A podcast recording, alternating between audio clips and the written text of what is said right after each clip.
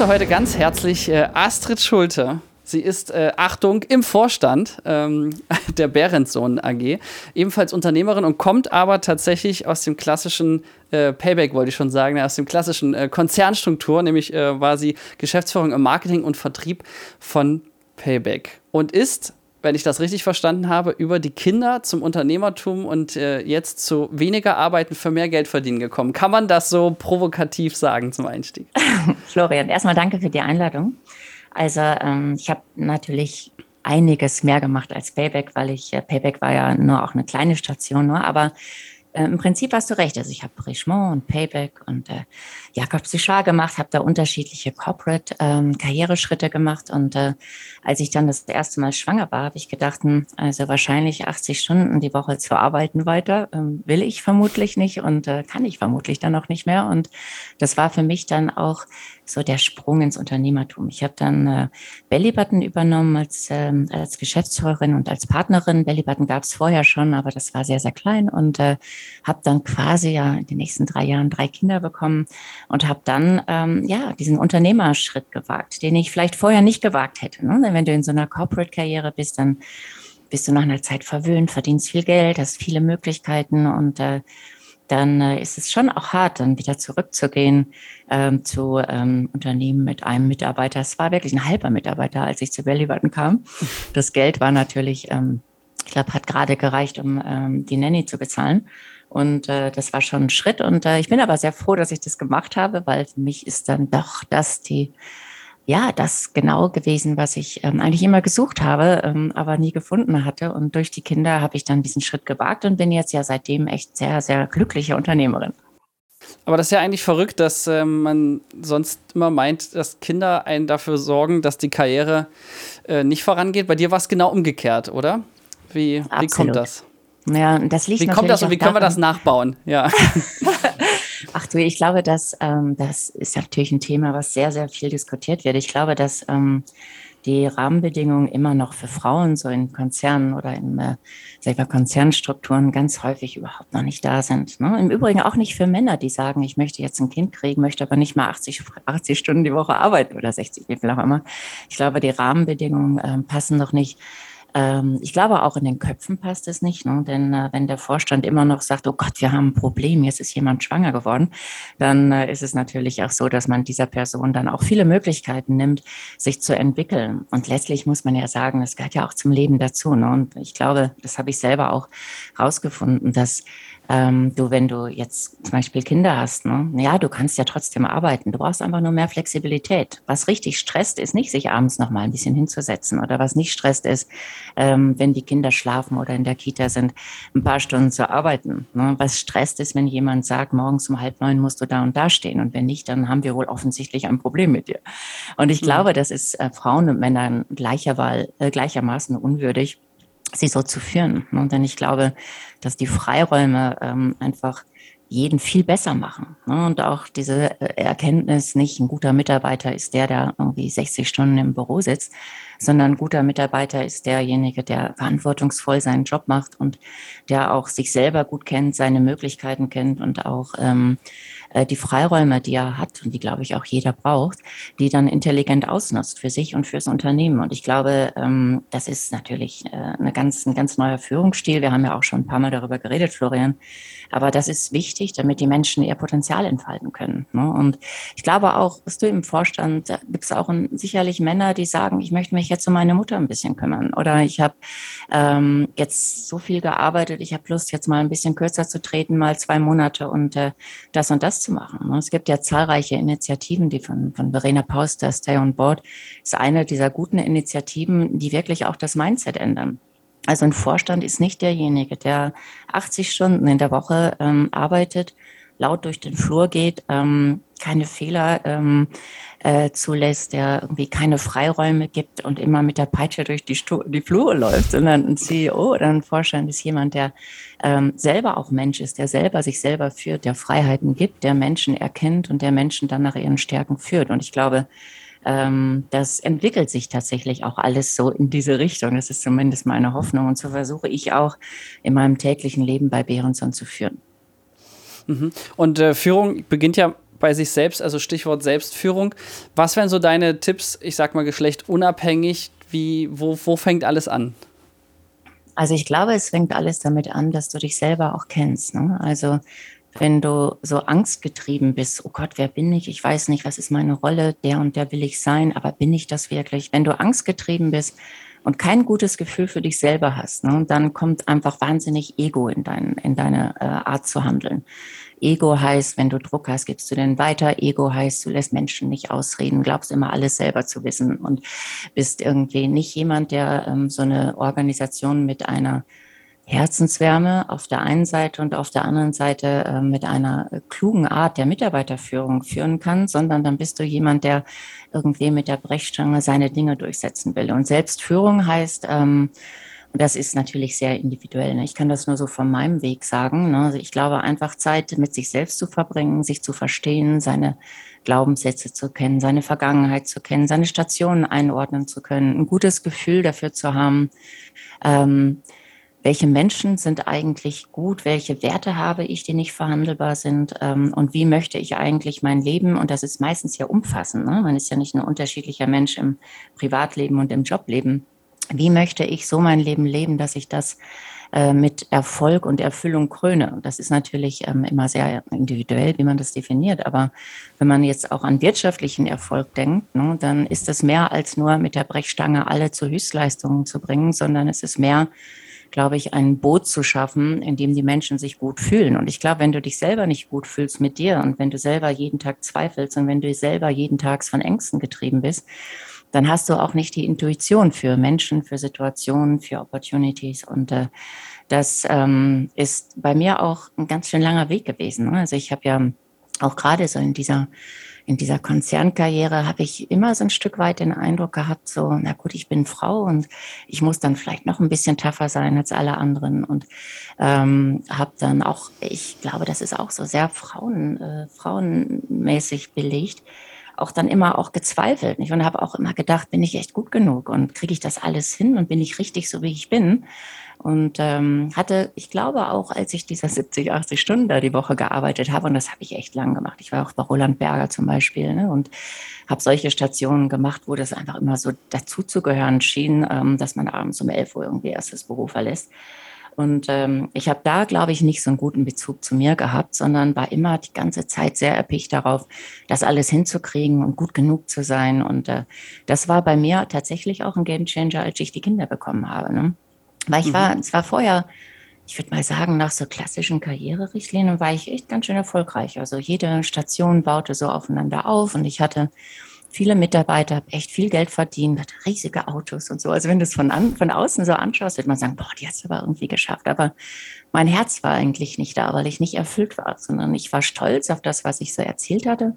Aber ich war nicht, ähm, äh, ich war nicht genau da, wo ich sein wollte. Und das habe ich erst geschafft durch mein Unternehmertum. Ne? Dann hast du, ähm, habe ich plötzlich Kinder gehabt und hatte dann auch ähm, natürlich mir Fragen zu stellen. Will ich jetzt, das ist mein erster Impuls, war, ich gehe wieder zu Roland Berger ins Hamburger Büro und dann ähm, arbeite ich halbtags. Das war so mein Impuls. Und dann habe ich irgendwie auf meinen Bauch geschaut und habe gedacht, pff, will ich das eigentlich? Ne? Denn diese mhm. Karrieremühle, das ist ähm, toll, aber ich glaube, es wird dann erst toll, wenn du deine eigenen Kräfte und deine Psyche und deinen Körper irgendwie mit reinbringst und alles ganz gut in Balance ist. Ne? Und wenn du dann so viel arbeitest und jeden Morgen, also als ich zum Beispiel bei Payback war, habe ich jeden Morgen um 6.30 Uhr im Flieger gesessen. Ne?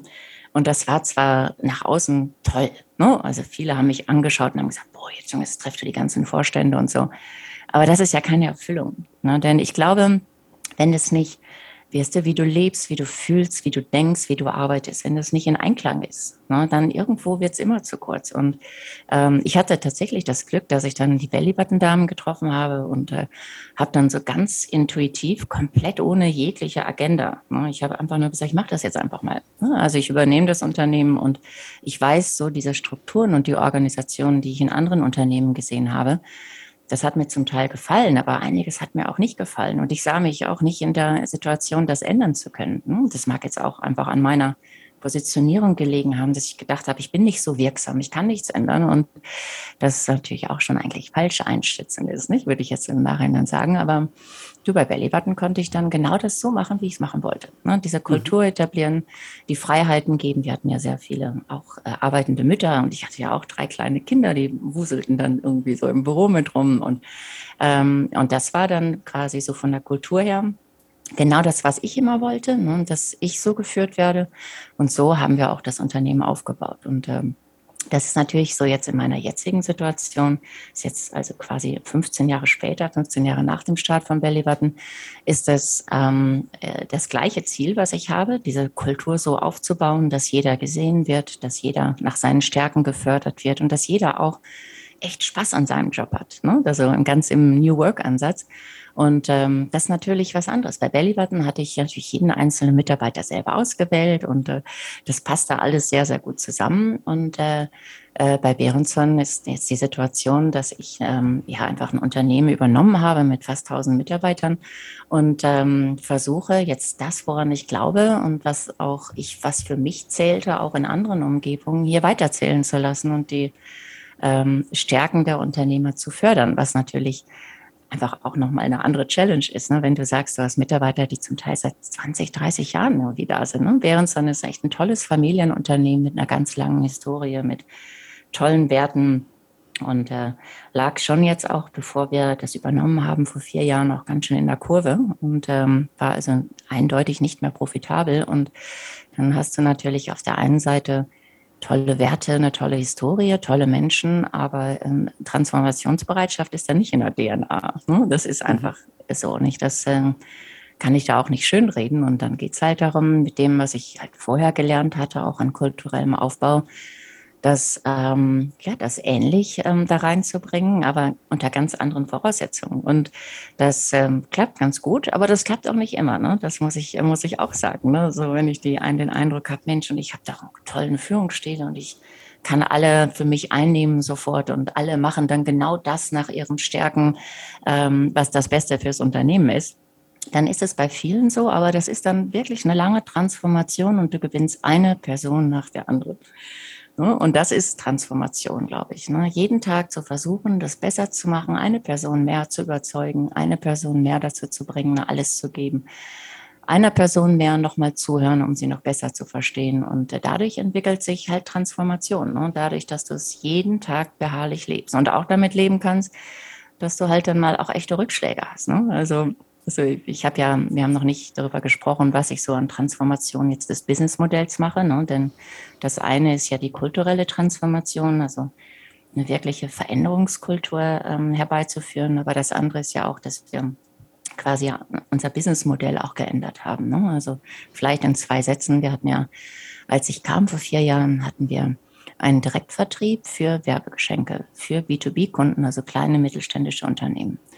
Und dieses Geschäftsmodell war halt einfach nicht mehr zeitgemäß. Ne? Also ich glaube, dass wir den Kunden anbieten müssen, nicht nur über einen Direktvertrieb zu kaufen, sondern auch über andere Kanäle. Das ist eine Sache. Und Werbegeschenke ist natürlich so transparent im Markt und das ist schwer, da den Unterschied zu machen. Und darum haben wir unser Geschäftsmodell so ausgeweitet, dass wir gesagt haben, wenn man schon beim Kunden ist, denn das ist ja unser Asset. Ne? Wir haben ein paar hunderttausend Kunden in Europa und ähm, haben fast 500 Außendienstmitarbeiter. Und wenn wir dann schon beim Kunden sind, seit vielen Jahren und haben dessen Vertrauen, dann verkaufen wir halt auch digitale Produkte mit. Ne? Und äh, also Websites, Local Listing, also die Themen sind dann analoge Sichtbarkeit, aber auch digitale Sichtbarkeit. Und da kannst du dir vorstellen, dass dann, wenn du mal so eine Strategie ähm, präsentierst, dass dann erstmal alle applaudieren und sagen, toll, und jetzt endlich digitalisieren wir und wunderbar. Und das war auch so vor zwei Jahren, dass ich dachte, Mensch, also jetzt haben wir eine tolle Strategie und das ist alles toll. Und ähm, du kannst ja nur transformieren, wenn sich das Tun jeden Tag ändert. Ne? Und äh, viele haben dann gesagt, nee, also das ist ganz, ganz toll, dass wir jetzt also auch Digitalprodukte verkaufen. Nur ich muss da ja nicht mitmachen. Ich kann ja schon mein iPhone nicht bedienen. Wie soll ich denn dann noch jetzt eine Website verkaufen? Ne? Mhm. Und das ist halt auch Transformation, dass du da einfach immer dran bleibst und dass du auch nicht verlangst, und das äh, tue ich auch nicht, ne, dass das irgendwie alles sofort geht mit der Brechstange. Aber ich sage immer so, ich möchte einfach, dass der Zug rollt. Wenn der Zug auch langsam rollt, ist auch okay. Ne? Also ich mhm. glaube, in so einer Transformation brauchen die Leute auch das Vertrauen, dass sie ihren eigenen Rhythmus manchmal finden müssen. Ne? Das heißt auch, auch äh, hm, Entschuldige. Ich sage, das heißt äh, auch, du sagst, der Zug rollt langsam. Das heißt auch bei 1000 Leuten äh, jeden Tag eine Person. Das heißt, nach 1000 Tagen bist du einmal durch. genau, und mit einmal ist es dann auch übrigens nicht gemacht. Aber das Gute ist, dass ich ja auch ähm, manchmal mehrere Leute am Tag sehe und äh, dass ich ähm, viel Kontakt habe zu den Menschen. Ich bin auch ähm, auch einfach, glaube ich, sehr nah, weil ich das auch so sein möchte. Und das heißt, ich rede mit vielen Außendienstmitarbeitern. Ich rede mit allen tausend auch nicht. Äh, wir haben zum Beispiel 200 Leute in Polen in, der, in einer Textilveredelung. Ähm, also die haben mich auch nur jetzt, würde ich mal sagen, einmal im Jahr gesehen. Aber ähm, äh, mit den Verkäufern versuche ich schon so einmal im Monat ähm, einen Touchpoint zu haben. Ne? Also ich mache Videos zum Beispiel jeden Monat.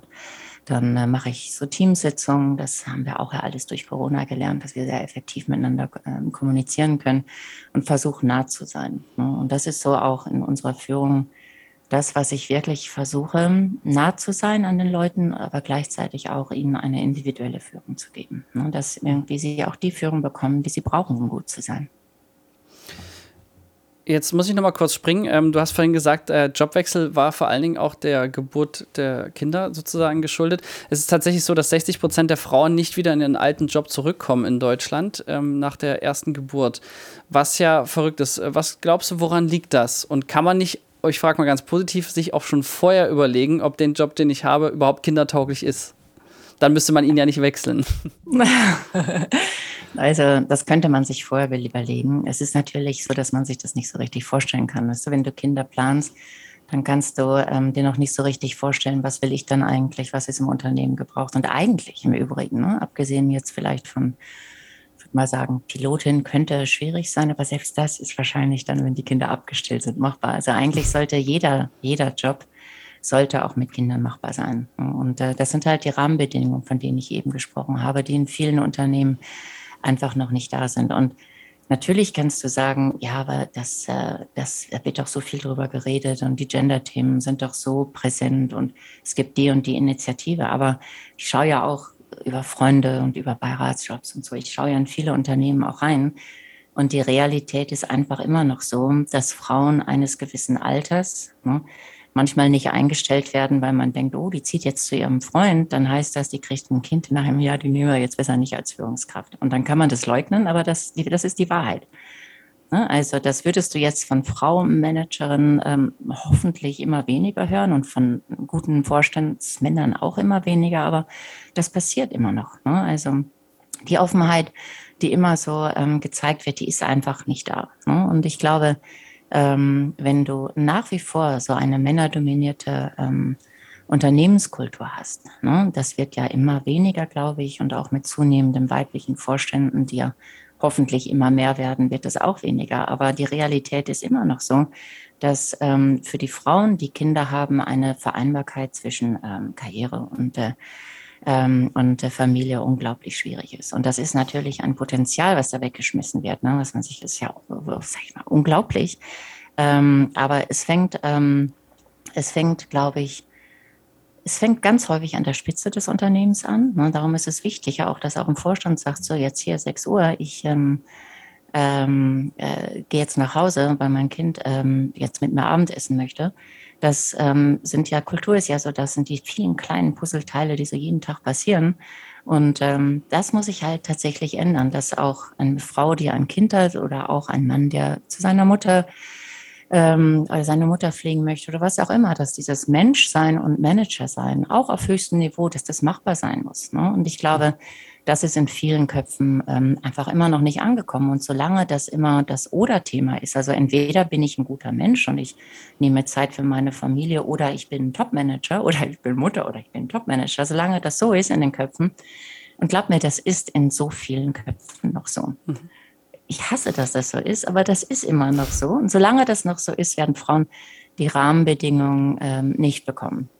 Und, aber jetzt bei ähm, dem Beispiel Einstellungsgespräche, Mhm. Und jetzt bei der Frage der Einstellungsgespräche, ich meine, das äh, Problem kenne ich ja selber, äh, liegt es dann aber nicht tatsächlich provokativ gefragt schon in der Natur der Sache, dass äh, sozusagen eine Frau im, ich sag mal, durchschnittlichen gebärfähigen Alter, ich glaube, die gerade bei 28 oder 27 äh, in Deutschland, dass sie dann äh, ein halbes bis ein Jahr oder anderthalb einfach mal äh, weg ist, was bei Männern nicht zwangsläufig der Fall ist, obwohl das ja auch vermehrt ähm, der Fall ist. Also ist das nicht ganz stupide in, in also liegt das nicht in der Natur der Sache, ganz blöd gefragt? Ja, das liegt in der Natur der Sache, dass es auf jeden Fall Gesprächsbedarf gibt. Ne? Also, dass die alten Regeln, ich möchte, dass meine Mitarbeiterin immer präsent ist, ich möchte, dass die immer verfügbar ist für mich. Also die alten Regeln gehen da nicht mehr. Ich glaube, dass in einer guten Unternehmenskultur, dann hast du so ein Gespräch wie, ähm, wie ist die Planung, ähm, was ist Ihnen wichtig, ähm, wie sieht Ihre Mittelfristplanung aus. Ich finde, das kann man, das habe ich bei Bellybutton immer gemacht. Und wenn dann jemand sagt, so, also ich weiß, das ist schon auch abgrenzend, das zu fragen. Ich würde das im Übrigen auch Männer fragen. Ne? Wenn man mhm. Männer einstellt für Top-Jobs, dann ist es auch richtig zu fragen, wie möchten Sie leben? Wie stellen Sie sich das vor? Was sind Ihre, die wichtigen Sachen bei Ihnen im Leben, damit Sie leistungsfähig und gut und erfüllt sind? Ich glaube, das ist ähm, unglaublich wichtig. Und ich glaube, das kann, also bei kleinen und Kleinstunternehmen ist es schwierig natürlich, wenn einmal jemand physisch dann einfach nicht mehr da ist. Ich glaube, in größeren Unternehmen ist das ähm, leicht hinzukriegen. Es gibt diese wunderbare Idee zum Beispiel des Jobsharings, dass ich zwei, ähm, dass ich zwei äh, Frauen oder zwei Personen, die nur Halbzeit arbeiten wollen. Das macht Bayersdorf zum Beispiel sehr erfolgreich, auch auf Geschäftsführungslevel, dass die beiden Frauen dann sagen, wir sind beide Part-Time da. Ne? Oder es gibt ja auch die Möglichkeit zu sagen, ich habe hier jemanden, der hat echt Potenzial und äh, klar, der ist jetzt im gebärfähigen Alter, wenn du das so willst, aber dann kann man auch sagen, naja, und wenn das passiert, nur dass sie wissen, wir können damit umgehen. Ne? Denkbar ist, dass wir ähm, sie jetzt da ausbilden und dass wir, weil wir langfristig planen, ähm, auf jeden Fall so ein Jahr oder anderthalb Jahre, wo dann vielleicht jemand sich ähm, äh, die Zeit für die Kinder nimmt, dass man auch sowas überbrücken kann. Und das würden jetzt wahrscheinlich viele sagen, ah, das ist ja total naiv, aber das ist nicht naiv, aber genauso muss es doch sein. Ne?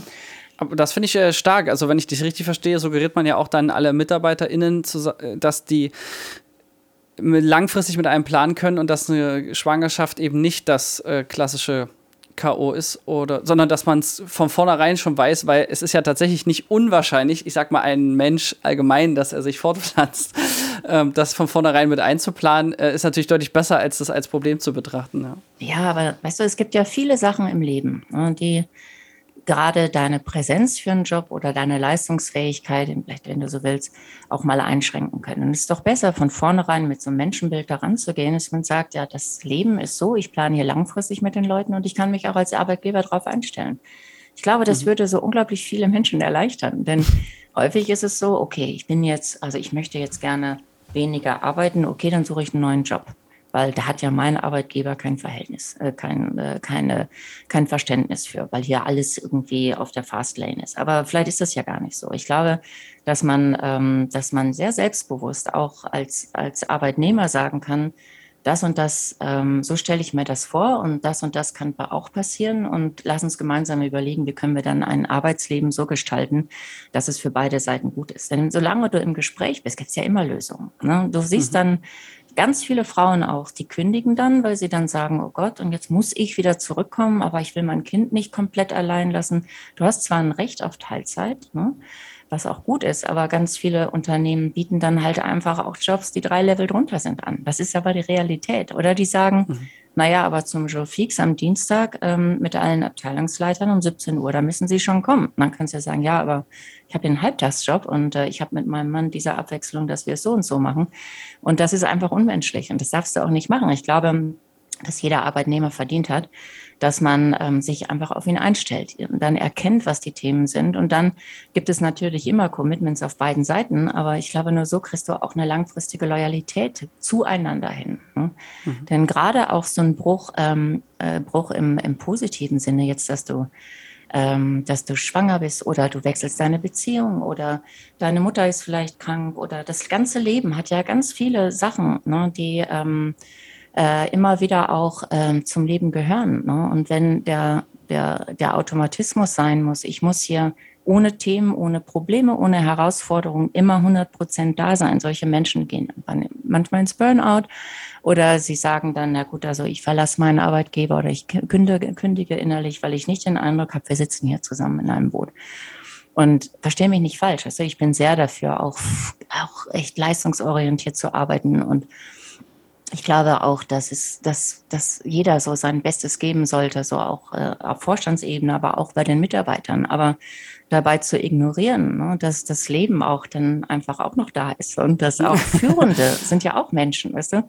Es ist mhm. auch so, wenn ich so die ganzen Magazine durchlese, Manager-Magazin und die, also ich lese das natürlich auch alles sehr viel, dann denke ich, eigentlich fehlt mir das, also auch die Führungsetagen menschlicher darzustellen. Ne? Denn wenn ich überlege, so auch die meine Chefs, die ich so hatte, ne, ich habe ja, kannst du dir vorstellen, bei Berger, bei Payback, also ich hatte immer extrem leistungsorientierte Leute, aber die, die ich richtig toll fand, waren die, die echt menschlich waren und die, für die habe ich, glaube ich, mich noch viel, viel mehr ins Zeug gelegt, weil es einfach auch Spaß macht, ähm, auch als Mensch erkannt zu werden und auch den anderen als Menschen zu erkennen. Alles andere ist, glaube ich, ignorant und äh, ich glaube auch, weißt du, deine Generation, ne, die wünschen sich das eh so. Ne? Und äh, dann werden auch irgendwann, glaube ich, auch ähm, Aufsichtsräte gezwungen sein, da Vorstände in ihre Unternehmen zu setzen, die auch Menschen, die talentiert sind, deiner Generation zu holen. Ne? Und wenn du dann so ein Brechstangen-CEO bist, der immer Recht haben will, dann wirst du vielleicht sagen, ja, muss ich mir gar nicht geben.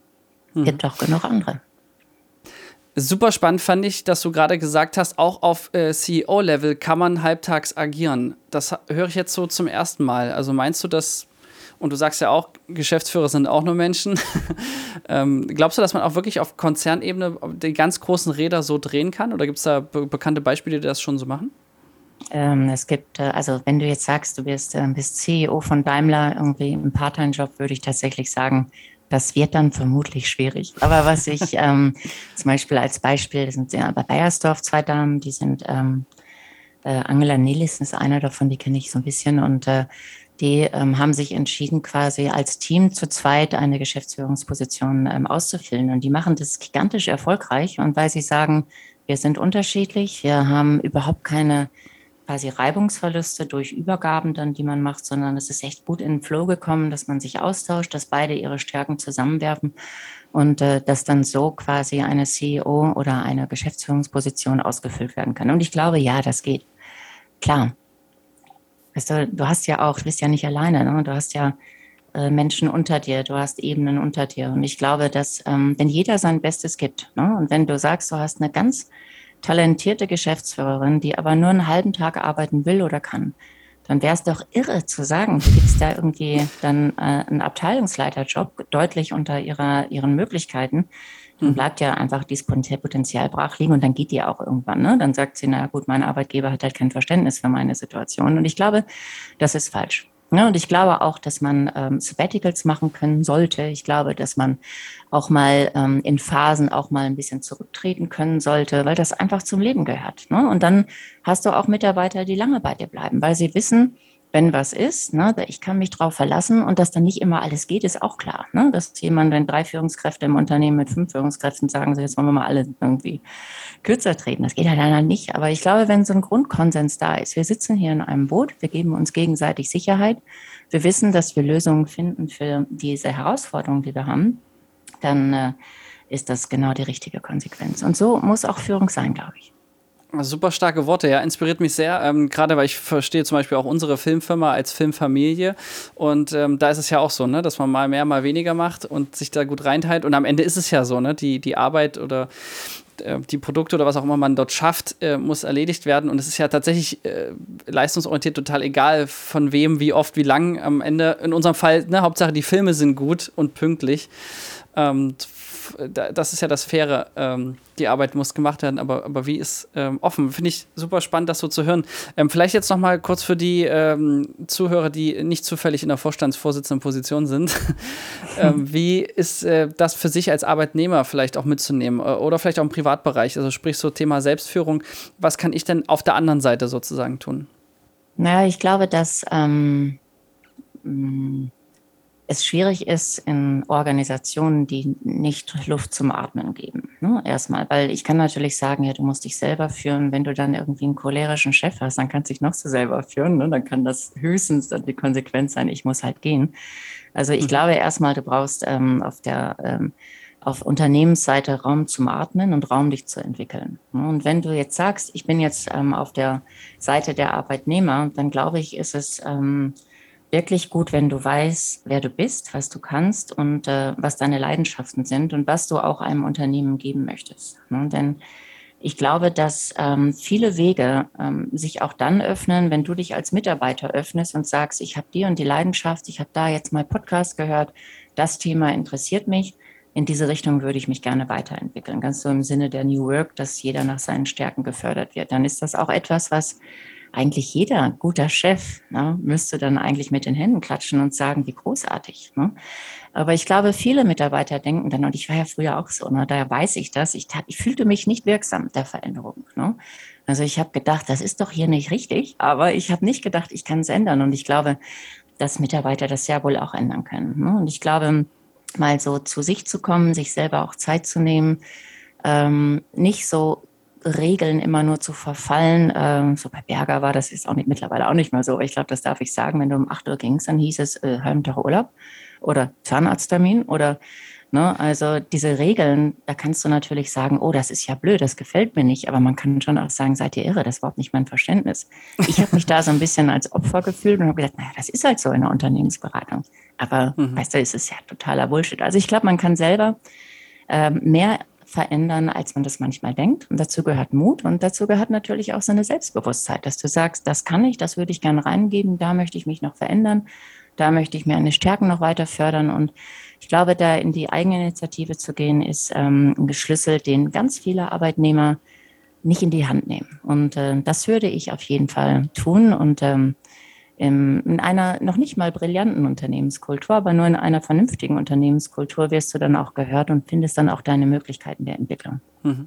Ja, spannender Punkt. Ich meine, äh, das Selbstverständnis ist ja dann der große Punkt. Auf dem Arbeitsvertrag steht ja dann in der Regel 40 Stunden oder 38 oder was auch immer, aber es ist definiert.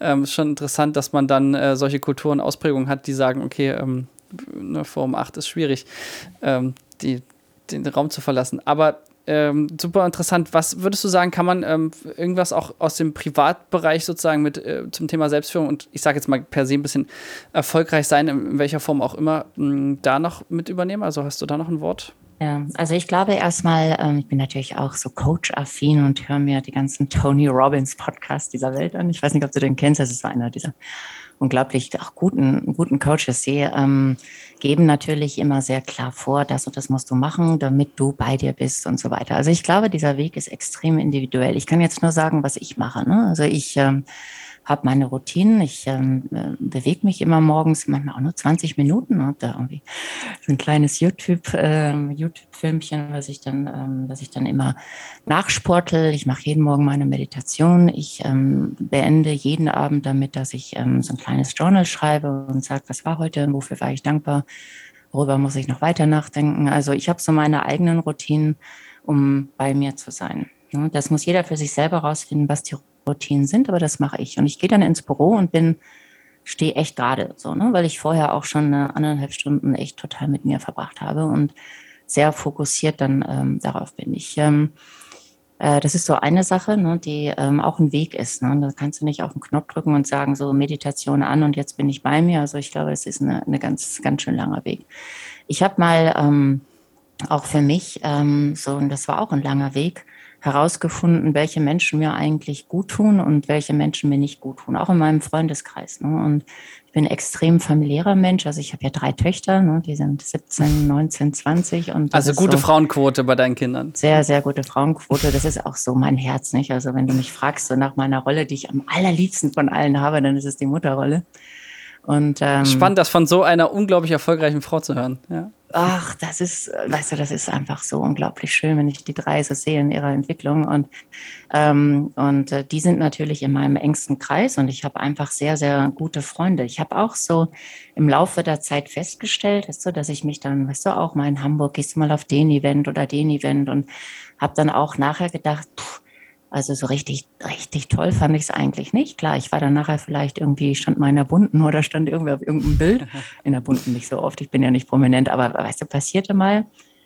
Ja, aber war das eigentlich ein guter Abend? Und dann habe ich gesagt, nee, also ich habe eigentlich jetzt irgendwie zwar nach außen geglänzt, aber so richtig gut hat es mir eigentlich nicht getan. Weißt du, es gibt ja auch mhm. manchmal so auch Menschen, die sind so toxisch, weißt du, und es gibt Menschen, die sind ähm, negativ. Und ich glaube, man muss wirklich, wir haben alle die Verantwortlichkeit, dass wir uns selber auch gerade und sauber halten. So, ne? Und ich habe schon auch, was meinen Circle betrifft, ähm, da auch ziemliche Cuts gemacht ne? und auch gesagt, da geht Energie rein, aber da geht jetzt auch keine Energie rein. Ne? Und äh, ich glaube, dass das unglaublich wichtig ist, nicht? wie du auch so deine eigene Energie managst. Und auch dieses Ego, um das vielleicht nochmal ganz kurz von eben mit aufzugreifen, ne? wenn du so egomäßig deine Unternehmung führst und auch egomäßig durchs Leben gehst und das ganz toll findest, oh, jetzt stehe ich in der Bunten oder jetzt ähm, hat mir jemand, äh, den ich erstrebenswert finde, irgendein Kompliment gemacht. Wenn du so orientiert bist, dann gehst du einfach immer in diese Ego-Komponenten. Ne? Ich weiß nicht, ob du Eckhart Tolle kennst, das ist einer meiner Lieblingsautoren, der redet immer vom Ego ne, und vom Selbst.